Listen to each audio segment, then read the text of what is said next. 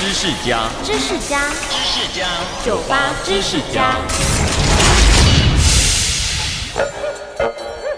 在英国，足球曾经是被禁止的不合法运动。大约一千年前，英国百姓开始流行踢足球，但当时这项游戏完全没有规则可言，随时都可以在城市、乡镇之间展开，街道、广场、农田都是比赛的场地，参赛者甚至可以到数千人，只要把球踢到对方城市的中心区，就算胜利。